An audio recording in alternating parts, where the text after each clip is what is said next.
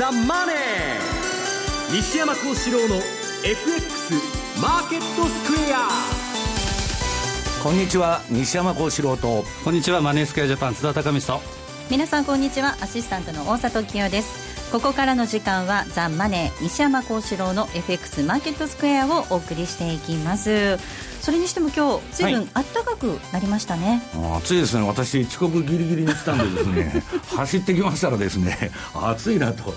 はい相場もだんだんあの体温が上がってきまして。そんな感じですね、今日はちょっと津田さんとですね西山さんが来ない来ないなんてちょっと心配してたんですが、はい、走り込んでこられてですね。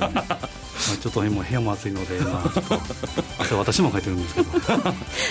もう少ししたら涼しくなってくると思うんですけれども、はい、え今週は番組ユーストリームでもお楽しみいただけるようになっております。えユーストリームにつきましては番組のホームページの方からご覧いただければと思います。えそしてユーストリームの日ということなので特別プレゼントご用意させていただいております。え番組特製のクオカード500円分を5名の方にプレゼントいたします。え番組のエンディングで発表しますえキーワードが必要になってきますのでユーストリームの画面に表示されるキーワードもしくは番組のエンディングで発表しますキーワードをお書き添えの上ご応募をお願いいたします。番組のホームページからお申し込みください。え締め切りなんですが3月5日3月5日となっています。たくさんのご応募お待ちしています。えまた番組ではリスナーの皆さんからのコメント質問をお待ちしています。投資についての質問など随時受け付けております。えホームページのコメント欄からお寄せください。ザ・マネーはリスナーの皆さんの投資を応援していきます。それではこの後午後4時までお付き合いください。この番組はマネースクエアジャパンの提供でお送りします。えそれではまずは今日のマーケットを振り返っていきましょう、え日経平均株価なんですが今日は3日続伸となりました。終値は67円51銭高い18,332円30銭。トピックス、こちらは5日続伸です。節目の1500ポイントを回復して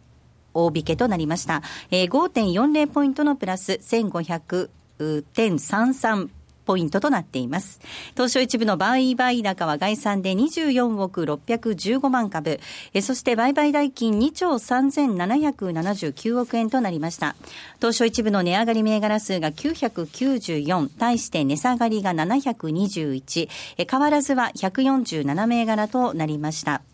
業種別の騰落率見ていきますと、今日は33の業種のうち22業種、23業種プラスとなりました。え、上げ幅大きかったのが紙パルプ、え、金属、そして金編の工業など、え、下げ幅大きかったのが海運、え、それから空運、え、そして石油などとなっています。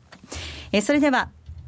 えー、今日のマーケットの外況、引け後の情報などについて、マーケットプレスから引き続いて、今野記者に伝えてもらいます。今野さん、お願いいたします。はい。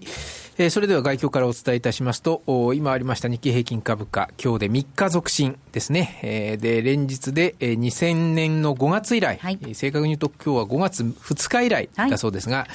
えー、およそ15年ぶりの高値を更新して引けたということになります。はい、もっともトピックスは、まあ、まだそこまでは届いてないんですが、えー、こちらは5日続伸ですね。もう一つ言うと JPX 日経400は今日で10日続伸になりました。だこのあたりちょっと指数での間でね、はい、やや違いはあるわけですけれども、えー、JPX 日経400は10日続伸の動きということで、えー、しっかりの展開でした。えー、で、えー、背景といたしまして、えー、国内景気の持ち持ち直しへの期待、あとは企業収益拡大への期待が、あ引き続き株価を押し上げた形ですね。えー、国内機関投資家、年金などの買いに加えて、えー、このところ海外投資家の資金流入も指摘されておりまして、需給も改善しているということですね。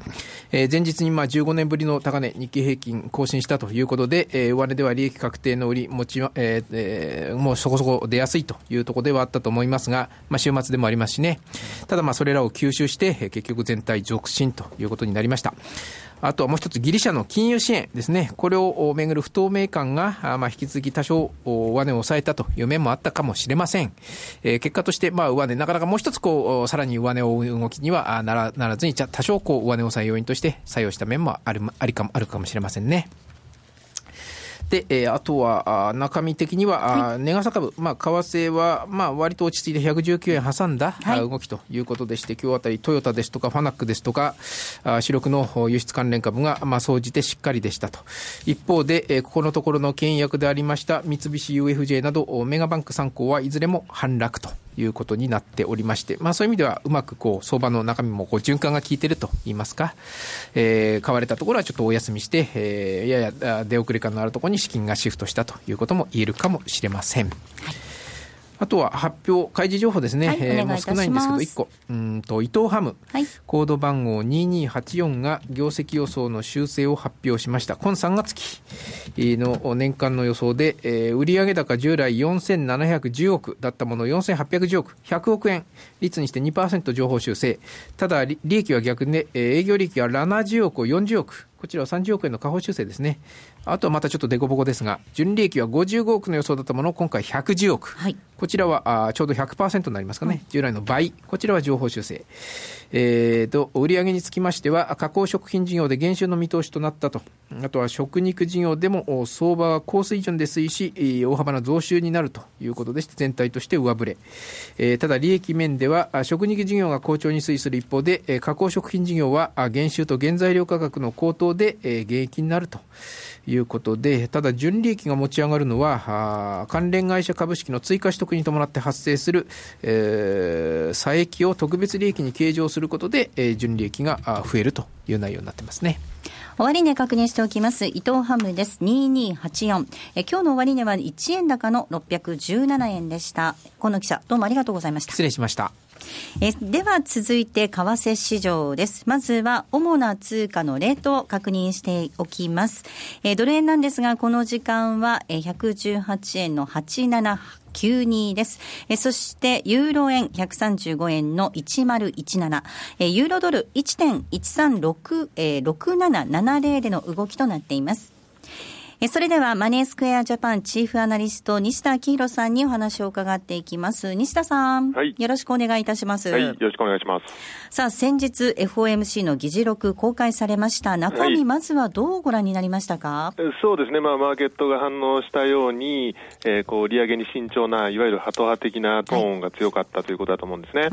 で中ではそのえーまあ、利上げを早める場合と遅らせる場合のそれぞれのリスクを比較検討して、その結果として、まあ、多くのメンバーが、えー、低金利を長期化させる方に傾いたというような記述があったりとか、あるいはその利上げ開始まで忍耐強くっていう言葉が使われてますけれども、はいえ。ー、まあ、忍耐強くを外しちゃうと市場が過剰反応するんじゃないかっていうような、まあ、そういうことも書かれてたりっていうことで、全体的なトーンとしてはやはり、えー、利上げには慎重な、えー、という内容だったと思うんですね。ただまあ、同時にその早い時期に、えー、利上げすべきだというメンバーもいたことはいたんですよね。うん、で、えー、まあ、当然、その経済状況次第だということが最終的な結論だと思いますので、その1月の FOMC 以降ですね、えー、まあ、えー、と1月の雇用統計が非常に強い数字が発表されたりとか、まあ、状況は少し変わってきてはいると思いますんで、まあ、今後もですね、そうしたその経済情勢によっては、またその利上げ観測が前に来たりとか、そういう状況も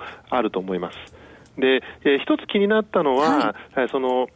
ドル高についてちょっとこう、懸念といいますか、警戒的なトーンが出てきたことなんですよね、はい、でドル高によって、その輸出がこう抑制され続けるだろうとかですね、はい、あるいはその原油安、ガソリン安のプラス効果がドル高で相殺されてしまうというような記述があって、まあ、これまでドル高っていう言葉はですね、その輸入価格を押し下げて物価を下げる効果があるんですよっていう文脈では出てきたんですけれども、うん、まあ、景気にブレーキをかけるというような意味合いで出てきたのは今回初めてだと思うんですね。そういう意味では、ちょっとこう気にし始めてるということだと思います。で、えー、ちょっとこう長い期間を見てみますとですね、ええ、FRB 自身がそのドルの実質実行レートというのを計算してまして、まあ、これを見るとですね、やはり去年の後半から、まあ、かなりこうビューと上がってきている状況で、まあ、10年、12年ぶりぐらいの高水準まで来てるんですね。そういう意味ではちょっとこう足元のペースが速いっていうことに警戒してるんだろうなというふうに思うんですけれども、ただ、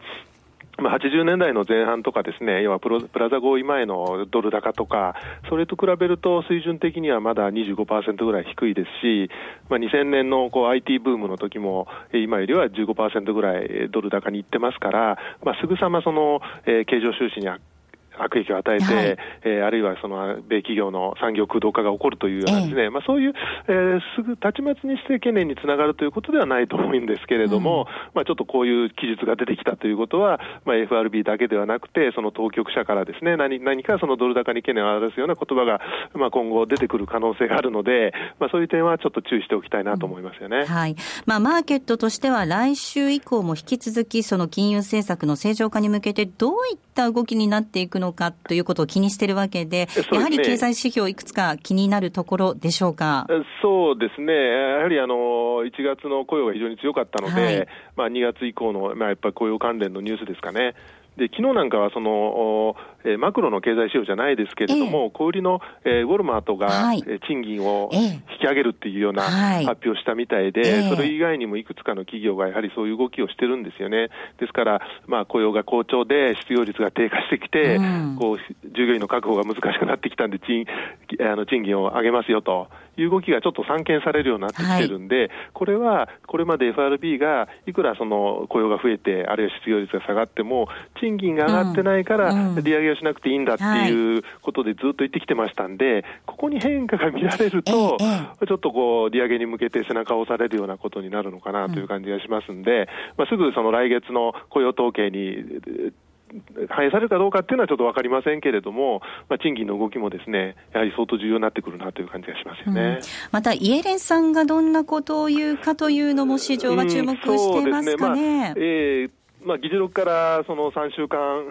FOMC から3週間、1か月近く経ってますんで、はい、えー、まあ、その間に起こったことを取り入れて、まあ、なんというかっていうことは、まあ、気にはなるんですけれども、ええ、ただ、まあ、イエレン議長自身がそのハト派の中核ですんでね、まあ、議事録の内容からさらにこう踏み込んで利上げに、えー、を示唆するような内容には多分ならないだろうなというふうには思いますよね。うん、はいさあ、一方のユーロの情勢、はい、ヨーロッパの情勢なんですが、はい、ギリシャの動きについては、これ、どうでしょう、一旦落ち着いてきたんでしょうかね。まあ、あのマーケットは比較的冷静に反応しているようですよね。はい、ただあの昨日ギリシャ政府がその支援策の延長を、えー、正式に申請したということで、今日ユーロ圏の財務省会合があって、改めてその交渉に入るということだと思うんですけれども、ただ、その両者の間のこう溝っていうのが必ずしも埋まってるわけではなくて、ギリシャも新しい提案とは言いつつも、その従来の支援の条件はやはり緩和してほしいということを言い続けてますから、えー、すぐにはやっぱり決着しないのかなという感じがしますよね。うん、はい、さあ、そして来週以降の予定、注目すべべきポイントあれば教えてください、まあ、やはりそのイエレン議長の議会証言というのがまあ先に来ると思いますけれども、あと、その日米の消費者物価が週の後半に出てくるんで、まああのまあ、このあたりがですねやはりそのガソリン安、原油安の影響で、えー、思った以上に下がってくるようであれば、やはり、えーアメリカの場合であれば、やはり利上げ関数が後退するということになるでしょうし、日本の場合は、この間、黒田さんが、まあ、金融緩和は当分必要ないみたいなことをおっしゃってたんで、はい、すぐに、えー、追加緩和期待ということではないかもしれませんけれども、まあ、物価がやはり下振れするようであればですね、えー、そうした期待感というのは、ちょっとこう、染み出てくるような感じになるかもしれないと思いますね。うん、それと、えー、あとはそのトルコの政策金利が、決まります。はい、でまあ、利下げするんだろうなという感じではあるんですけれども、はい、まあ、これまでずっとそのエルドアン大統領が中央銀行に、えー、利下げを要求して、ですね、えー、かなりこう目立った動きをしてるわけですよね。うん、でこの間、えーと、中央銀行の総裁が、やっぱりその中央銀行が経済に貢献できる最大のことっていうのは、その物価安定を維持することなんだと、はい。えー、インフレが高ければ、やはり金融は引き締めなきゃいけないんだっていう、かなり割と抵抗したといいますか、はい、反論されてますんで、あまりそのエルドアンさんが押しすぎるとですね、まあ、来週のその政策決定会合で、えー、まあ利下げの幅が小さくなったり、場合によっては見送られたりするということもあるのかなというところがちょっと気になるところですね。はい、そうすると24日、大きなポイントになりそうですね。えー、そうですね、トルコ中銀と、はい、それからイエレン議長の議会証言両方ありますよね、うん、はい。どうもありがとうございました。はい、どうもありがとうございます。えー、それではここで一旦 CM を挟みます。ラジオ日経 FX セミナー in 札幌2月28日土曜日、札幌証券取引所大会議室で無料投資セミナーを開催します。M2J 西田慎さんが FX の基礎そして M2J 木戸元明さんがトルコリラについて解説。素敵なプレゼントが当たる抽選会も。お申し込みはインターネット限定。ラジオ日経の M2J 全国セミナープロジェクトサイトで受付中。抽選で100名様をご招待。締め切りは2月22日。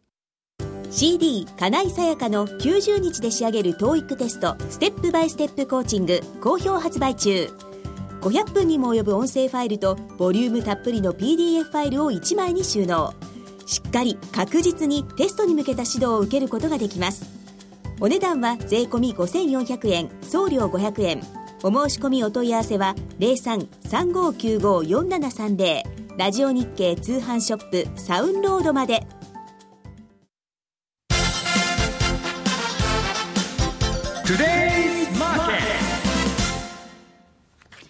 えトゥデイズマーケット、このコーナーでは西山さんに足元の相場について解説をいただきます。さあ、西山さん、はい、どんなお話にまずなりますか？えー、まああのー、私、今週いろんな人に会って、業界の人だとか、新聞記者の人とか、いろんな人に会ったんですけど、まあみんな強気になってきたなと。で、いよいよちょっとバブルの兆しというかですね、まあ株式市場も体温が上がってきたと。一方で、海外投資家はですね、じゃあ日本株に対して熱くなってるかというと、はい、これあの、ドル建て日経平均が全然上がってませんので、うん、この、まあ、あの、円安が連動してないんでですね、はい、まあ、ちょっと冷めた見方が多いんですけど、まあ、総じて日本国内は、ものすごい強気になってきてるということですね。はい。えー、ということで、日本株なんですが、なんと2000年以来の高値ということですよね。これ本当に久々の水準ですよ。の投資のサイトを見ると、日経の週足のチャートばっか出ててですね。まあ、これ抜いてくるかどうかというのが、まあ、あの、話題になってたんですけど、はい、まあ、一応抜いてきたと。はい、でですね、私はまあ、これ、日本株がまあ、強い強いという話を、まあ、先ほども言ったように、どこ行っても聞くんですけど、実はそうじゃなくて、一番上とのダックスなんですね、ドイツの。うんで、日経平均は、今日チャート、チャートをちょっと持ってきてますんで、はい、えー、日経平均と、ね、えー、ニューヨークダウとダックスのチャートを見ていただければわかると思うんですけど、はい、早い話はですね、えー、ニューヨークダウと日経平均って波形が全く同じなんですね。まあ、寸分変わらない、なんか日本だけ上げてるようなことを言っとるんですけど、何にも変わらないと。でむしろ独自性を発揮しているのはドイツのダックス指数。これはまあ独自の動きしてですね、えー、まあ、買いトレンドも、今ちょっとあの、調整相場になってますけど、非常にまあ、最高値更新相場で、まあ、強いと。で、日本の方はまあ、日経は上げてるんですけど、トピックスがまあ、いまいちまだついてこないと。ね、ま、いうような状況なんですけど、まあ、はい、この原因について、まあ、海外勢がどう見てるかというとですね、ドラギが、1月22日にあの皆さん QE をやりましたんで、そこから2か月はもうバブルんだと。株はバブルするんだと。で、その中で、まあ、世界中堅調な展開が続いててですね、で、今、ギリシャ問題だとか、まあ、いろんな問題があるんですけど、結局、金余りがそれに勝っちゃってると。うん、そうすると、2か月持つということはですね、1月22日にドラギが、あの、9位発表したわけですから、はい、まあ、3月の 22日ぐらいまでは、まあ、持つんじゃないかと。いうのは、まあ、一つ大きなあれですね。で、日本株に関して言いますとですね、はい、これまあ、この、やっとというか、私はまあこんなもんあんまり評価してないんですけど、ROE、ROE つってうるさいじゃないですか。えー、今流行ってますよ。えー、JPX400 とかね、まあそれはそれでいいと思うんですけど、まああの、上場企業はですね、この ROE、えー、株主資本利益率ですね。これを、えー、重視せざるを得なくなったと。はい、はいで、重視、まあ、その ROE が低いと自分どこの株が買われないっつうんで何やっとるかと言ったらですね、自社株買いばっかりやってですね、はい、で、分母が減るわけですから、あの、まあ、それで株が上がって、ROE が上がってですね、えー、分母の株の資本が小さくなれば ROE が上がって株が上がるということをやっとんですね。うん、で、なんだ、まあ結局自社株買いじゃないかと。で、もう一つはですね、これもう最大のあれなんですけど、今年1年通じてですね、皆さん、あの、日本の株式市場にはの、日本国内の要因だけで、まあ今、完成相場と言われてますけど、はい、10兆円規模の買い需要があるんですね。これはまあ日銀と公的資金と自社株買いだけでそのぐらい出るというふうに、えー、見られてるわけです。で、それに、今、あの、すごいのがですね、あの、銀行が株価指数連動型の ETF を買い漁ってまして、なんとあの、発行残高の6割銀行が持ってると民間の銀行がですね、日銀じゃないですよ。えー、いうような状況になってましてですね、まあ、非常にまあ、あの、そういう意味では底堅いと。ただ、それだけ PK を入れてるんですけど、今まあ、チャート見ていただいたらわかるように、ニューヨークダウとどっこいどっこいの動きと、いうことでですね、まあちょっと、まだなんかこう、バブルが走るっていう感じじゃないんで、だから私はまだ今強、強気なんですね。はい、これ走った時は、今度はまあ売らなきゃいけないと、うん、みんなが熱狂してきてですね。で今、そういう段階にあっていないですから、まあ、おしめ買ったらいいんじゃないかなというふうに思ってるんですけど。はい津田さん、これ、やっぱり ECB による QE、それから日本株については PKO があるということで、ちょっとずつこうバブルの兆しが出つつあるという状況のようですね。そうですね。あの根拠なき熱狂とかいう言葉ありましたけど、うん、実感なき今は株高と、まさにそういう感じで、うん、で今おっしゃった3月22、まあえー、2か月ぐらいのバブルのよい、そうなるとですね、まあ、考えるのは、ちょっと私は別の見方すると、2月3日に大体通貨ペアもですね、えー、このあたりで一旦ボトム打ったかなというような感じがするんですけど、うん、よく格言で節分天井彼岸底っていうのがありますけど、うん、これ裏返して節分底、ね、彼岸明けっていうのが大体3月21日あたりですから、このあたりが22とか、あと18でしたか、えー、これは FMC があります、うん、このあたりがやっぱキーのポイントになるのかなというふうに思います、ね、まあ、この頃あの毎年12月に上げちゃうんで、1月、2月が調整になりやすいんですよね、うん、でそこから切り返して春まで上げるっていうのは、割とよくあるパターンなんで、まあ今年もそうなっておかしくないと思ってるんですけど、うん、なんかですね、であのちょっと今、面白いのは、あの日本の報道を見てると、まあ、メガバンクが、はい、まあ、特に東京み、えー、えー、なんだ、えー、三菱 UFJ フィナンシャルグループ、上げてきましたよ。えー、わーっと上げてましてですね、一体これは何なんだっていう質問が私のところ来まして、うん、ああんまり興味ないんだけどって言ってるんですけど、いや、あの、結局はですね、あの、これ2月18日のあの日経新聞で報道されてるんですけど、はい、先ほども言いましたように、えー、っと、銀行はですね、えー、ETF の株価連動型の投信ですね。えー、これの6割前後を今保有しとるわけです。うん、そうするとですね、まあ銀行っていうのは普通225型って買わないんですよ。はい、まあせいぜい JPX400 だとか、あとトピックスが普通、うんうんうん。アメリカの株だったら SP500 が普通と。で、トピックス型のその ETF を買うとですね、これ時価総額順ですから、うん、当然メガバンクの株は買われるわけです。はい、だからまあ、自作自演のような、まあ、銀行が ETF 買うと自分とこの株上がっちゃうんですけど、まあそういうことが、まあ、あの、起きてるわけです。ところが、まあ報道を見るとですね、うん、日本の金利が上がってるからメガバンクが上がってんだと。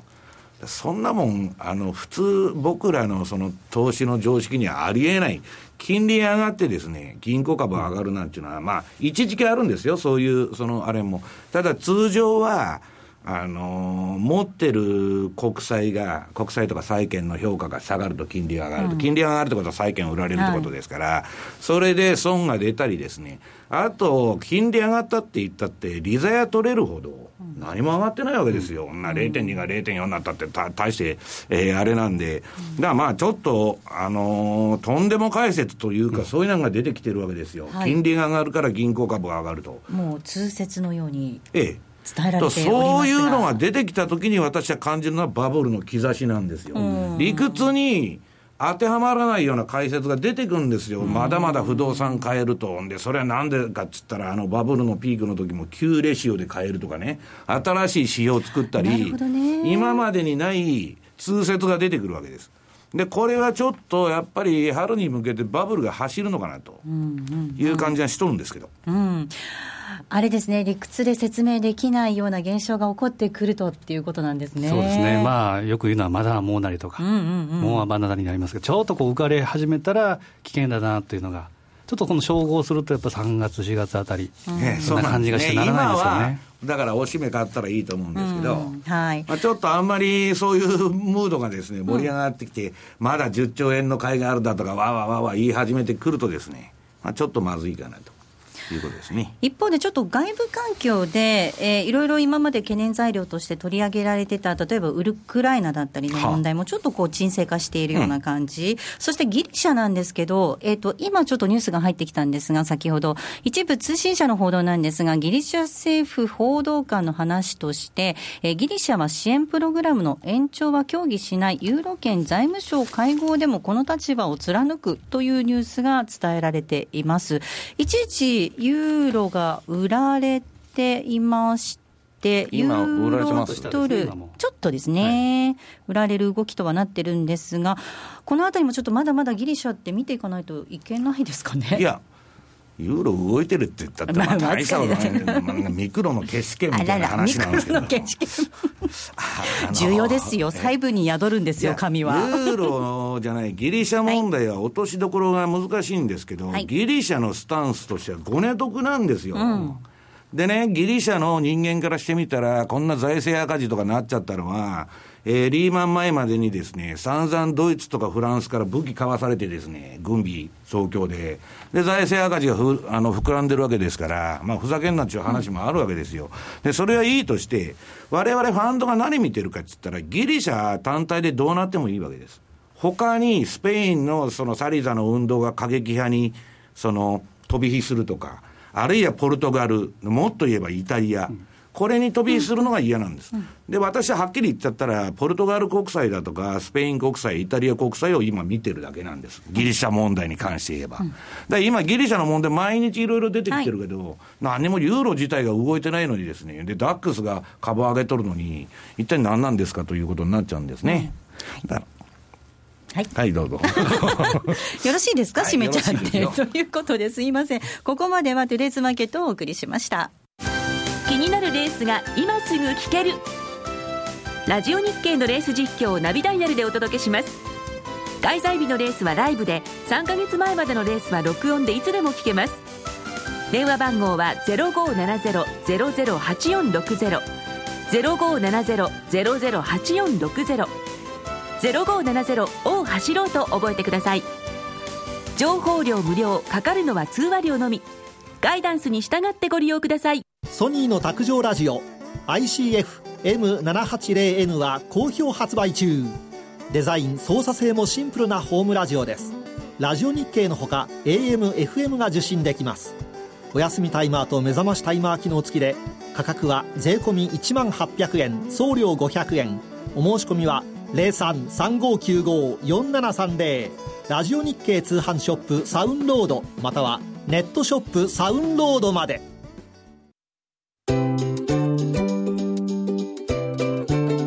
2J トラリピーボックス。トラップリピートトラップリピート。僕の名前はトラリピート。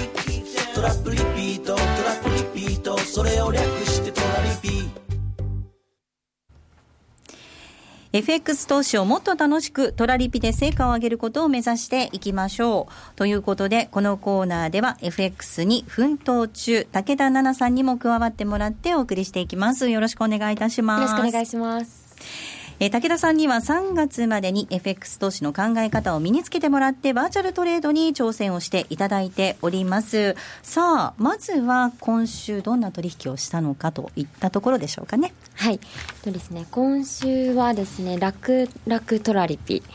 比嘉さんにお伺いした通り、忠実に取引をしたんですけれども、はい、はい、まず大きなレンジ幅を115円から120円にしまして、で117円から119円は厚く、200円の利益を狙って、他のところは100円の利益を狙って、現実に取引してみました。うん、はい。えーと、でですね、はい、その中で、はい、やっぱりこう評価損益がどんどんどんどん時間によって増えたり減ったりしてしまったのがすごく気になってしまったんですがやっぱトラリピって便利だなというふうに思った2週間でした。ありがたい言葉ですね。でまああの比嘉さんがいつもこう指南をしている中でちょっと私が突然入ってきて恐縮なんです えとドル円が115下が115で上が120はい。なるほど。これはまあ基本的にこれは例えばテクニカルで決めたとかえいうことで、この設定幅を決めたっていう感じですかね。そうですね。基本的にボリンジャーバンドを使っておりまして、でそうですね、取引をそうですね、ちょうど今、ボリンジャーのプラマイナス2シグマがちょっと変わってますけど、116円の後半、でプラス2シグマは120円の手前ぐらい、でちょうど 21MA っていう平均値がこれ118円の41ぐらい、ですから、まあ、そこまでちょっと下押しはまだしてないですけど、はい、まあまあ、なかなかヒットしてるかなという感じがするんですけど、ちょっと2つぐらい、あのアドバイスというかですね、あの言うのしてみたいんですけど、はい、えー、ラクトラということで、このレンジ、レンジにやはり強いっていうので、トラリピーラクトラを仕掛けていらっしゃると思うんですけど、えー、えー、例えばですね、このボリンジャーバンドのプラスマイナス2シグマで、ちょうど真ん中に 21MA が今118円の40前後ってありました。で118円の40前後から例えば120円までをラクトラを仕掛けて、はい、で下押しはですねこの番組なんかでも西山さんとか井川さんも言ってますけど、うん、えー、PKO の買いだとか、うん、日銀の買い、まあ、下は支えられているというふうなことを考えると、はい、下押ししたとき、下押しっていうのは将来的には上がるけれども、一旦下落する、そういう時にはトラップトレード。トラップトレード、はい、トラップトレードとトラリピを、えー、合わせ技をするっていうことで、えー、トルコなんかではトラトラ戦略とか、あとは T 字型のフォーメーションとか、よくレポートなんかで言うんですけど、下がったところは買いだけ、で利益確定は後回しにする。で、えーまあ、21円目からプラス2シグマとにかく働いてもらう。そういう戦法もいいかもしれません。ちょっとまた私も新たなステージへ ぜひ。行かなきゃです。そうです。もう一点はですね、はい、あと1月の31日からスタートした当社の決済トレール、はい、これはもうざっと言うと何かというとですねレンジに強いトラリピですけどトレンドができたできるためのできた時用の準備をしとくっていうことでシャープ1が例えば買いというふうに考えるとシャープ2が売り、はい、でこの売りをですね極大化最大限持っていこうというときにトリガー価格というのがあってえー、例えば、えー、売り決済指値のレートから20銭上がったところにヒットすれば、その売り決済指値がまたずっと上がっていくという、えー、注文手法があるんですね。これが雇用統計の時とか、もしくはちょっとトレンドが出来上がった時に、結構ご利,、えー、利益をですね多く取られてるお客様多いので、これもぜひ使ってみてください。はい、ぜひ今回ちょっとトレール決済トレール。についてお伺いしたいなと思っていたんですけれども、はい、これはこのど初心者の私のような、かつ資金が少ない私のような人でも使うといいものなんですそうですね。あの、使い方はですねもうチェックボックスにチェックを入れてもらうだけなんです。すごい簡単ですね。であとはもう20銭というのはこれ決められた数字ではあるんですけど、はいまあ、トレンドが出来上がったら、それに取れるっていうのは追いかけるとかついていくとか、そういう意味合いなんで、もうとにかくついていくと。これは当社のホームページでもですねアニメーションで解説をしているので、非常に分かりやすいと思うので、もしあのリスナーの方も初めて見ると、もしくは聞いたことないという方は、ほとんどのオーダー、トレール注文ですよ。あそうなんです、ポジション持ったら、はい、もうその後ずっとトレールです。はい。まあ、損金のトレールもありますし、今回の場合は決済トレール、利益、ポジティブな方のトレールっていうことですから、ぜひ使ってみてください。わかりました。ちょっと今まで目を背けていたんですが、新たに使ってみようかなと思いました。はい、ぜひ活用していただければと思います。はい、そして武田さんのようにもっと FX について知りたい、詳しくなりたいという方なんですが、セミナーが津田さんありますね。そうですね。あの3月、これ私のふるさと、はい、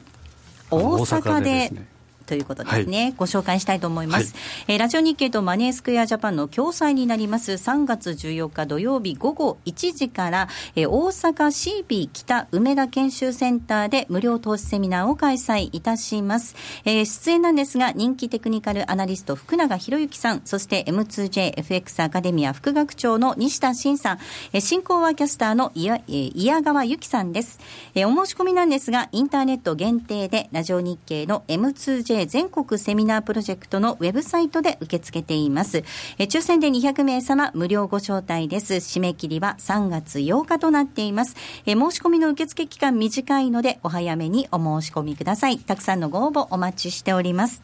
えここまでは M2J トラリピボックスをお送りしました。この度、マネースクエアジャパンは、10月のホールディングス体制への移行を記念して、お客様の運用成績をプラスにする可能性の挑戦として、マネースクエアプラスプロジェクトをスタートしました。プラス、それはお客様の運用成績をプラスにする可能性への挑戦。プラスにこだわる理由。お客様の資産がプラスになることがマネースクエアの成長につながる。プラスにさらなる可能性を、ホールディングス体制を礎に、より広く可能性を模索するという、プラスに込められた思いを一つずつ形にしてまいります。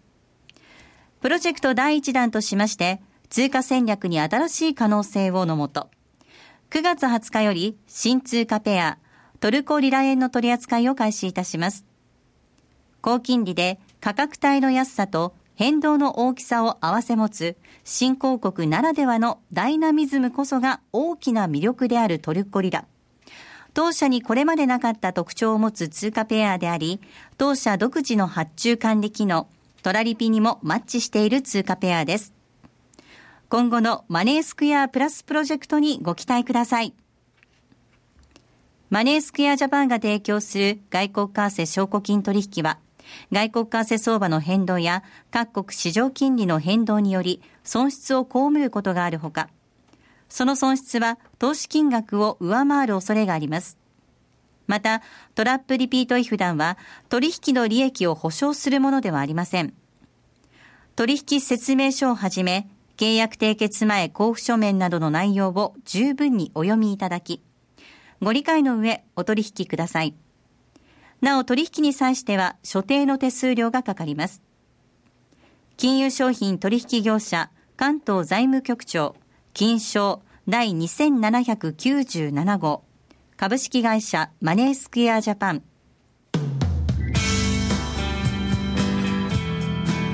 西山幸四郎の FX マーケットスクエア。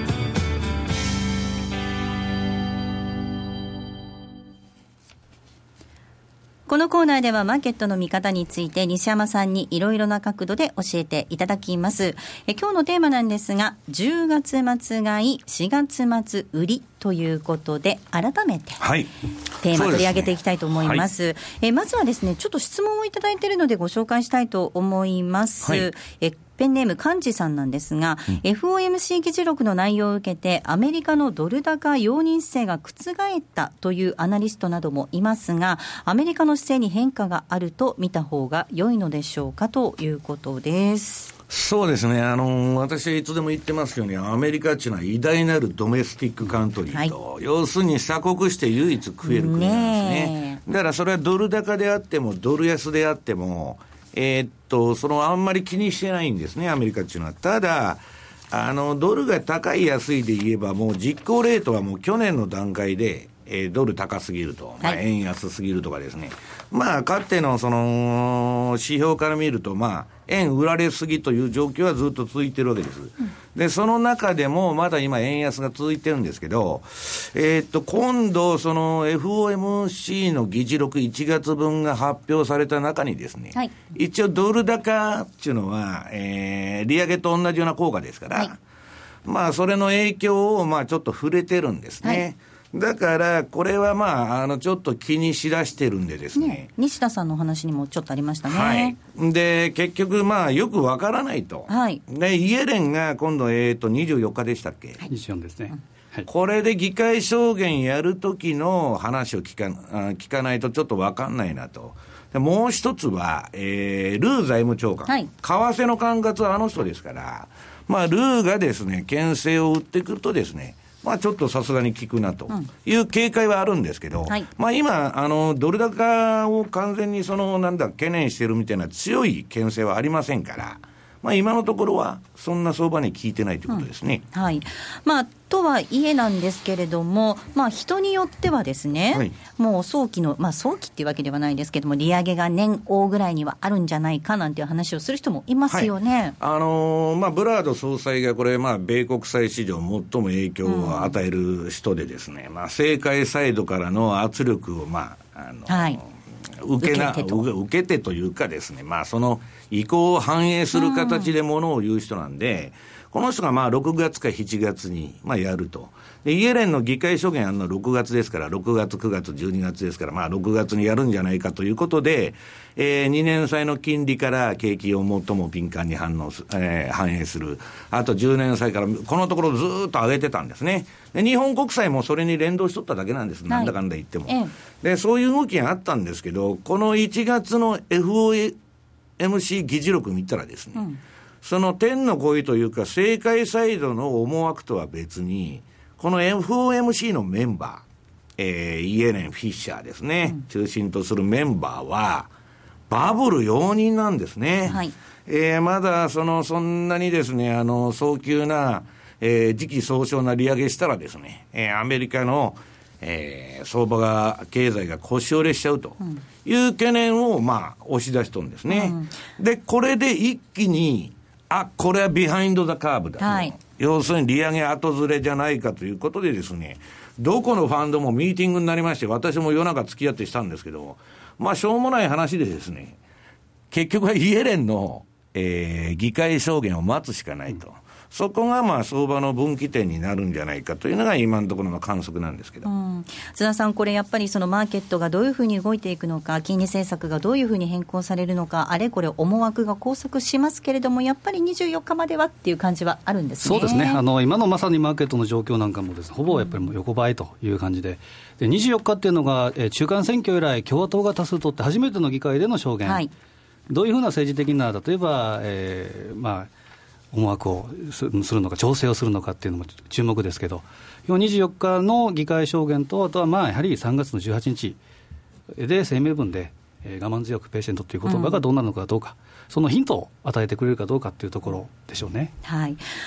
あの西山さん、そのビハインド・ザ・カーブになるんじゃないかということで、はい、その精神的支柱というか、裏にあるものなんですが、もう私、2013年の11月にサマーズが IMF の会議で講演した以来、何回も取り上げてまして、はい、レポートで、この番組でもずっと言ってきたんですけど、そのもう世界は長期停滞だと、うん、で、需給ギャップがひどくてですね、要するにデフレギャップなんですね、うん、要するに需要が足りないんだと、今の世界は。で、世界中景気悪いですから、そんな中でアメリカだけがまあ一人勝ちできるわけがないと。いう見方なんですね。で、まあ、実質賃金は上がってないし、雇用統計はまあ、職諦めた人の影響と、そのパートタイマーが増えてるだけと、まあ、ひたすらお寒いと。で、住宅着工もなんかちょっと、このところ冷えてきてると。だから、まあ、えー、彼がまあ2、2月9日のフィナンシャルタイムズに寄稿しまして、まあ、利上げはとにかく急ぐなと。うん、えー、今、軽くインフレになってたくらいのがいいんだと。はい。いうのを言ってましてですね。で、今日ちょっとチャート持ってきたんで、あの、出していただきたいんですけど、これは助かったなと。はい。今、あの、人によってはですね、年内、えー、FOMC は利上げしないと。はい。いう人も出てきてるんです。ええええ、できないと。はい。な経験が良くなるわけないんだと。で、私の根本にあるのは、先ほどの日本株の話もそうですけど、今の株高っていうのは皆さん、不景気の株高なんですよ。うん、不景気で中央銀行が金ばらまいてくれるから株が上がってんであってですね、企業の自律的ななんかめちゃくちゃ景気がいいとか、うん、世界中そのデフレギャップになってるのに景気なんか良くなるわけがないと。だから金余りだけが全てなんですけど、それが後ずれしていく可能性があると。で、この、まあ、津田さんとか私でですね、まあ、この3年間、特に10月末買い、4月末売りというのを、まあ、結構強烈にプッシュしてきたんですけど、まあ、過去2年間そこそこうまくいったと。で、ね、今年もですね、うん、日経平均とか、ニューヨークダウは本当うまくいってるんです。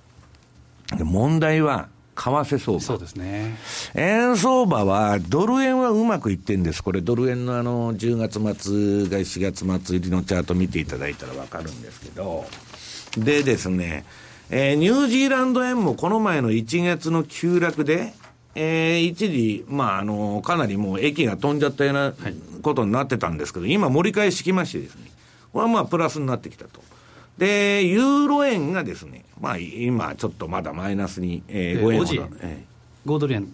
と、いや、ユーロ円。ユーロ円。えー、ユーロ円がマイナスになってる。で、まあ、5ドル円もまあそうなんですけど、で、まあ、何が言いたいかというとですね、えー、結局、利上げがあるかないかっていうのは、まあ、イエレンのあれをまあ見てみないと分かんないんですけど、最低でもですね、ファンドが言うには、4月までイエレンは利上げしないって言ってると。うんで、まあ、市場のあれでいくともう9月以降とか、今そんなになってきてるんですけど、まあ、6月より先はないと。したらそこまではおしめ買いじゃないと。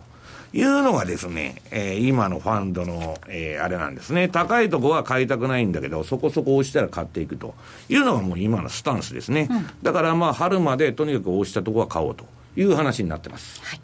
えここまでは西山幸四郎の FX マーケットスクエアをお送りしました CD 金井さやかの90日で仕上げる TOEIC テストステップバイステップコーチング好評発売中。500分にも及ぶ音声ファイルとボリュームたっぷりの PDF ファイルを1枚に収納。しっかり確実にテストに向けた指導を受けることができます。お値段は税込5400円送料500円お申し込みお問い合わせは0335954730ラジオ日経通販ショップサウンロードまで。ラジオ日経開局60周年記念ゴールドインゴット付き特製カードは好評のため販売期間を2月28日まで延長します。純金製のインゴットをマーケット番組のキャスターカードとともにお届けします。販売するインゴットは 100g と 10g 価値あるゴールドをこの機会にお求めください。お申し込みお問い合わせはネットショップサウンロードまたは0335954730まで。M2JFX 投資戦略。さあ、このコーナーは来週に向けて M2J の FX の投資戦略を伺っていきたいと思います。津田さん、はい、お願いいたします、はい、えー、先ほどの続きになっちゃうんですけど、やはり10月末買いで翌年の4月末売りっていうパフォーマンス、えー、これを、えー、中心に見ていきたいんですけど、えー、ドル円と5ドル円と、えー、ニュージーランド、ドル円、これにちょっと、えー、集中したいんですけど、はい、この、えー、2000, 2000年から2013年までの14年間でいうと、ええ、この10月末買い、4月末りがドル円で成功しているのが、えー7えー、成功率が7割1分4厘、えー、で、5ドル円に至っては8割5分7厘、うん、ほぼほぼ買ってるんですね。うん。でニュージーランドで7割8分5厘、うん、ほぼほぼこれはクロス円等々は成功するというふうな、まあ、あくまでデータではあるんですけど、うん、でえー、今日は後でまた資料見ていただきたいんですけど、現在、17日現在の状況と、去年の同じく2月17日現在、これで遅れてるのが5ドル円なんですね。うん。で5ドル円遅れてるんですけど、ちょっとですね、資料、えー、よかったら見ていただきたいんですけど、ドル円の、まず最初にドル円の2月から4月までの、えー、2000年以降、15年間の、えー、勝敗表、これ、高低差ベースでいくと、プラスを勝ち、で、マイナスを負けというふうにすると、うん、9勝6敗、うん、6割、まあ、まあまあ勝ってるかなというところ。でこれをえー、5ドル円で見てあげるとですね、はい、これは11勝4敗なんですね。過去8年連続で陽線。去年危なかったんです、ね、去年はですね、最終コーナーでこう上げてきたと。で、これはまあ、まあ、本当にお見せした理由はで、先ほどおっしゃった通りですね、最終コーナーでもう、ま、巻き上げるっていうのが、このオセアニア、5ドル円の特徴、はい、でプラスアルファニュージーランドドル円もですね見ていただくと、これは6年連続なんですけど、これ10勝5敗、はい、6割6分6厘。ですから、やはりこの2月、3月、4月にかけてっていうのは、この黒線の中でも5ドル円とニュージーランドドル円、オセアニア通貨、うん、これにちょっと注目したいなと思ってますねオセアニア、夏は弱いんで、割と春先、あの春までは強いんですよね、割ね。はいそっか、その地域性というか、特色があるわけですね。なんか説明できないんですけど、あるんです、ね、まさにアノマリですね。アノマリなんですね。まあでも、こう見ていくと、本当に10月末買い、4月末売り、ワークしていきそうですかね。そうですね。これがワークしないと、あの4、4年目の 動画とかレレポートがですね、なくなっちゃうのでですね、はい、3年間続けてますからそういうことでだめなんですよ、あの、はい、毎年コツコツやってて、ね、負ける年も勝つ時もあるんだけど、トータルで勝つと。相場は確率の高い方に乗るっていうことですから、はい、確率論っていうことに見ていたいね。来週月曜日にはもっと練られた戦略が M2J で取引されているお客様限定で見ることができますのでぜひ講座を開設してレポートを活用してください。えまたですね講座をお持ちの方に新しいコンテンツもスタートしております。西山幸四郎の戦略ボイスぜひ皆さん参考になさってください。ここまでは M2JFX と戦略をお送りいたしました。えさてお送りしてまいりました西山幸四郎のマーケットスクエア、はい、そろそろお別れのお時間です。ここまでのお相手は西山幸四郎と。マネースクエアジャパン津田隆美と。大里清でした。そしてキーワードなんですが 薄いです。薄いです、はい、雨の水です、はい、薄いですということでお送りしました。この番組はマネースクエアジャパンの提供でお送りしました。大変失礼しました。さようなら